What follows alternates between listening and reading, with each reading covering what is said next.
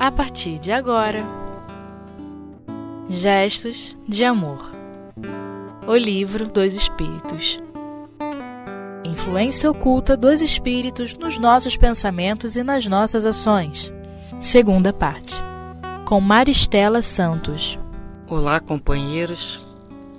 Hoje vamos dar prosseguimento ao estudo do Livro dos Espíritos, no capítulo da influência oculta dos espíritos nos nossos pensamentos e ações.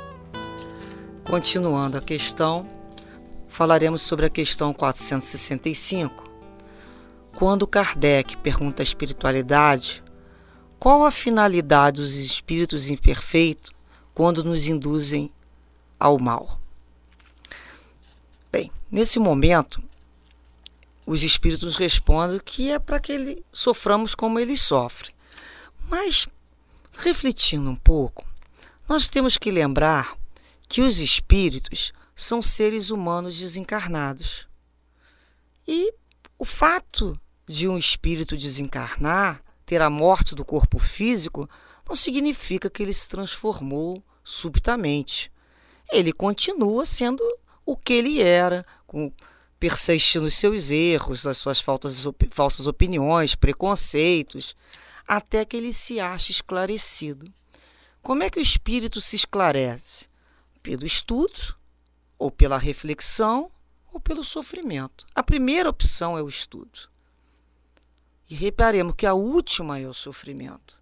Então é quando a gente fala, a criatura quando não anda pelo amor, ela vai caminhar na dor, porque ela precisa caminhar porque é lei do progresso. Então, se como é que era aquela criatura, né? Às vezes a gente pergunta assim, como é que ela está? Fulano que desencarnou. A gente pode dizer, ué, como é que ele era? Como é que ele era quando estava encarnado? Ele era uma pessoa alegre, ele era uma pessoa triste, ele era uma pessoa otimista, é uma pessoa otimista. Ele continua.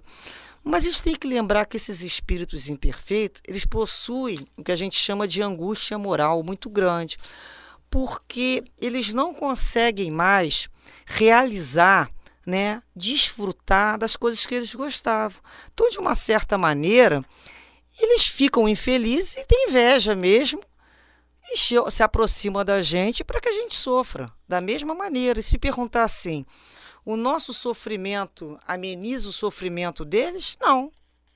Mas é como aquele aluno, né, que é um desleixado, ele ainda é irresponsável na sala de aula e que procura influenciar os estudantes para que fiquem com ele lá na brincadeira, para ele não se sentir sozinho. E outra coisa, quando a gente fala assim, poxa, mas esse espírito nos está indu tá induzindo ao mal, será que ele não tem essa missão? Será que ele não tem a missão de ensinar o outro o que é o certo pela dor? Então, vale lembrar que nenhum espírito foi dado a missão de praticar o mal. Aquele que está fazendo, ele faz por conta própria e vai estar sujeito à mesma lei de ação e reação, lei de consequência. A gente vai lembrar quando Jesus falou, né? O escândalo há de vir, mas ai do homem por quem o escândalo vem. Ou seja, vai acontecer, mas ai de você que se tornou um instrumento porque era invigilante, né, num determinado momento, foi usado como um instrumento para aquele mal ocorrer. A gente não lembra muito daqueles espíritos, né? Quando encarnados e desencarnados, eles são os verdadeiros peritos em direito kármico, né? Então eles conhecem tudo. Então eles falam que tem que fazer a vingança. Na realidade, eles falam injustiça, mas eles confundem justiça com a vingança. Então são esses vingadores são essas pessoas que a gente fala assim: quem é que vai lá resolver isso? Elas falam: deixa que eu vou. Né, o que a gente chama na sociedade hoje em dia meio de bucha de canhão. É a pessoa que está sempre predisposta a ir lá na frente, né? Como a gente pode falar assim, da infantaria, se colocar porque se acha forte, porque ela quer buscar o confronto. Na realidade, é do espírito dela. É ela que está buscando aquela situação. E a outra questão é como eles nos induzem ao mal. Né? O que, que eles fazem? Eles aproveitam uma circunstância que está acontecendo ou cria uma circunstância? As duas situações. A gente lembra lá naquele livro do André Luiz, Psicografia do Chico Xavier, o, no Sexo e Destino, o espírito, né, falando com Cláudio, o personagem, induzindo ele à bebida, falando com ele assim: Beber, meu caro, beber, beber. Quer dizer, ele colocava o tempo todo, né? Atiçando no, no Cláudio, ou seja, potencializando nele um desejo que tinha dentro dele. Assim, né, esses espíritos sabem exatamente quais são as nossas fragilidades e aonde eles vão potencializar. Então, quando a gente fala assim, pai, afasta de mim essa tentação, a pergunta é: quem é a tentação? É o espírito que é a tentação? Não. A tentação sou eu, o meu lado ainda sombrio, ainda desajustado. Tentação é o fruto da minha própria criação mental. São as minhas compulsões, as minhas ideias fixas. Então, o que eu preciso fazer é fortalecer essa fragilidade né, diante de ações que precisamos repelir. Porque a gente já sabe que aquilo é inadequado, então a gente começa a buscar outros valores saindo daquela casa do prazer, da ligação com o instinto. Por isso que esses espíritos encontram em cada um de nós colaboradores passivos que vão aceitar e acolher aquela sugestão e pensamento, porque eles estão potencializando o nosso próprio desejo. É a fome, né, com a vontade de comer. Então a gente repara que a pessoa fala assim: "Poxa, por que, que quando vai em determinados momentos aquilo potencializa? Ela vai num, num, local que tenha muita comida, ela tem vontade de comer mais ainda, né? Por que, que algumas pessoas colocam que em determinados locais, como motel ou vendo filme pornográfico, elas têm mais excitação? Porque foi potencializado aquilo. Ela está no ambiente próprio daquele tipo de espírito. Então, a gente tem que compreender que na, eles buscam o nosso próprio desejo.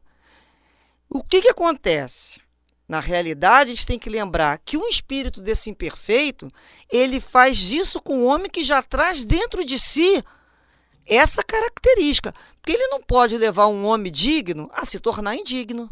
Ou seja, a não ser que esse homem possua em si mesmo, de forma ainda imanifesta, né, os germes do desacerto, das tendências inferiores, que estão ali prontinho para desabrochar tão logo surja uma condição propícia. Por isso que a gente fala do cuidado que se deve ter né, com as crianças, quando em algumas festas as pessoas começam a oferecer bebidas, cigarro ou determinadas circunstâncias, a gente não sabe da onde aquele espírito vem, em que situação moral.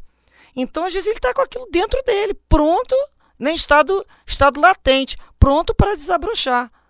Então não foi nenhum espírito, ele já trazia aquilo e era uma reencarnação atual para ele aprender a ter resistência, a se aprender a se manter independente das influências.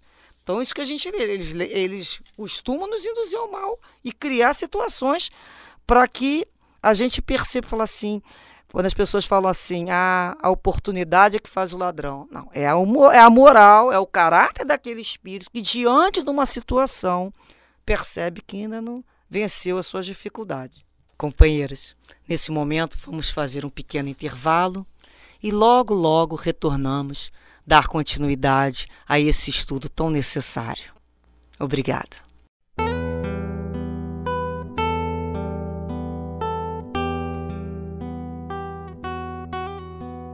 Gestos de Amor O Livro dos Espíritos Bem, Continuando as nossas questões, a gente sempre se pergunta assim: por que que Deus permite que esses espíritos ainda maldosos nos incitem ao mal? Por que que Deus permite? A gente sempre acha que Deus, né, é aquele pai que permite que aconteça isso com o filho querido dele. Primeiramente, a gente tem que lembrar que esses espíritos são instrumentos da lei que eles vão colocar em prova o quê? A nossa fidelidade ao Pai. Então é aquele momento que esses espíritos vêm nos perturbar, vêm nos fazer o quê? Pensar em desistir. É aquela hora que a gente fala assim, ai, tudo está dando errado, está dando tudo problema, a pessoa começa a desenvolver pensamentos negativos, achando que tudo conspira contra ela, ela se sente sozinha e ela fala assim, ah, vou desistir de tudo, não, não acredito mais em nada. Então, o que, que a gente tem que lembrar? Que tem determinados momentos nós vamos atravessar um deserto mesmo, sozinhos, sem aplauso, na solidão. E é nesse momento que nós estamos com Cristo, porque senão nós não passaríamos. E quando a gente vai lembrar, o Senhor é meu pastor e nada me faltará. Então é ser fiel a Deus quando tudo corre a nosso favor e também na hora da tempestade e na hora da sombra. Então é quando eu estou bem, eu busco a casa espírita, a doutrina espírita e a prece. Agora, quando eu não estou bem, é aí mesmo que eu não posso deixar de fazer esse tipo de busca. A outra questão é nós lembrarmos que se esses espíritos atuam sobre nós, é porque nós atraímos essas influências mais. De que maneira? Desejando mal. A gente pensa assim: eu atraí essa influência? Bem, Vamos lembrar primeiro que todos nós, como Paulo de Tarso nos diz, estamos cercados por uma nuvem de testemunhas que nos acompanham em pensamento. Ou seja, quando nós nos sentimos pressionados por espíritos muito perfeitos, é que estamos atraindo eles em algum foco. É a nossa tentação interior. Então, quando a gente fala assim, como é que eu atraí esse espírito? Pela evocação. Às vezes essa evocação é inconsciente. Ué, como é que eu atraí? Eu não chamei esse espírito para ficar perto de mim, não. Vamos lembrar que a evocação, né, não é preciso que ela se exteriorize por palavras, que se externe ou não. Nós temos a irradiação, é o nosso perfume interior, é o nosso pensamento, é o nosso sentimento. Então esses espíritos podem dizer assim: olha, você me chamou sim. Você me chamou pelos seus pensamentos, pelas suas emoções. Você pensa como eu penso e sente da forma que eu sinto. Então eu estou aqui. Então a gente vai lembrar que nós vamos irradiar, né? Nós não estamos fechados dentro de um corpo, né, isolado. Nós irradiamos o tempo todo os nossos pensamentos, as nossas vibrações, e elas tomam uma forma e se fotografam, né, do, do nosso éter, e, e o espírito olha ali consegue ler o que, que a gente está pensando. A gente tem que recordar que quando a gente está na matéria, a gente consegue fingir né, os nossos sentimentos, as nossas verdadeiras emoções. Mas o espírito não tem como mentir. Porque eu coloco como se fossem verdadeiros outdoor ao meu redor. Ó, eu gosto de paz, outro gosta de guerra, ó, eu valorizo isso, outro valoriza aquilo outro. Então são outdoor, são as nossas próprias propagandas. E esses espíritos são atraídos por qual lei? A lei de atração e afinidade. A gente tem sempre que lembrar isso. Portanto, esse espírito foi atraído, são espíritos afins. Afins de quê? São afinidades. Então a gente vai sempre se sintonizar com aquela maneira de pensar e de sentir. Então é aquele momento que a gente entra numa discussão com alguém, a gente fica mais tempo do que deveria num lugar como um bar ou, ou local de pessoas já muito desequilibradas. Então, nesse momento, de uma forma imprudente e invigilante, a gente atrai esses espíritos porque a gente entra naquela faixa de vibração. E podemos perguntar: essas influências, então, elas só ocorrem quando estamos acordados? Né? Quando a gente está em algum lugar? Não. A influenciação não é somente na vigília, não. Às vezes a gente tem uma sensação de angústia, uma ansiedade que a gente não sabe a causa. A gente fala assim: poxa, eu estou bem de saúde, eu não tô, não aconteceu nada comigo, não tem nenhum problema. Na realidade, aquilo não tem nada a ver com o físico mas é o resultado do efeito da comunicação que tivemos com esses espíritos. Inconscientemente, sabe que momento? Durante o momento do sono. Do momento que quem dorme, né, quem descansa é o corpo físico, mas o espírito se emancipa e vai procurar estar junto daqueles do qual ele tem afinidade, do qual ele pensa da mesma maneira. Então, muitas vezes, nós acordamos pela manhã programados Existe uma série de, no plano espiritual de técnicos em hipnose. Né? São espíritos que são técnicos mesmo em colocar determinadas programações no invigilante. Então a pessoa acorda como se estivesse programada para cumprir uma sugestão que foi implantada durante o desprendimento, durante o momento do sono. E é aquela hora que a gente fala assim: nossa, hoje eu acordei com má vontade. Então você não sabe como é que você acordou daquela maneira.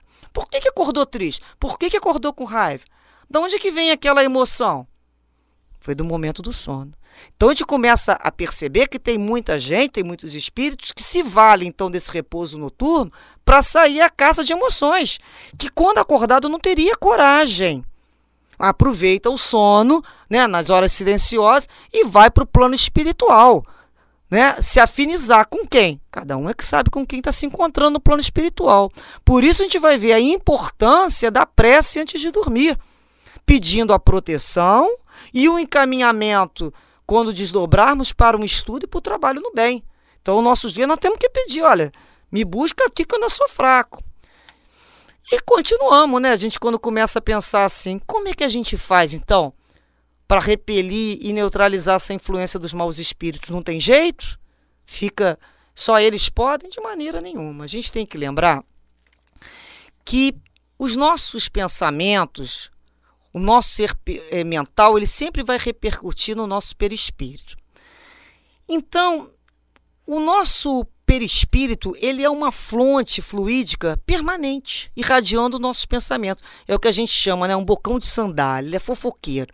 Ele irradia, bota tudo para fora que a gente está pensando. O pensamento vai se refletir no nosso envoltório ali do perispírito, como um espelho fotografado.